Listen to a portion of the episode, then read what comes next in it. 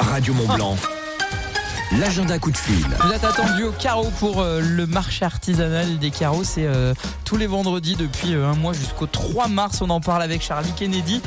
C'était quoi l'idée, la genèse de ce projet de faire venir des marchés qu'avec des artisans, des artisans locaux d'ailleurs On voulait euh, euh, rassembler euh, vraiment les producteurs, fabricants euh, de, de produits locaux. Euh, c'est vraiment dans un dans un région, un périmètre de 30 km autour de nous. Il faut vraiment Ouais. prouver qu'on fabrique ce qu'on vend.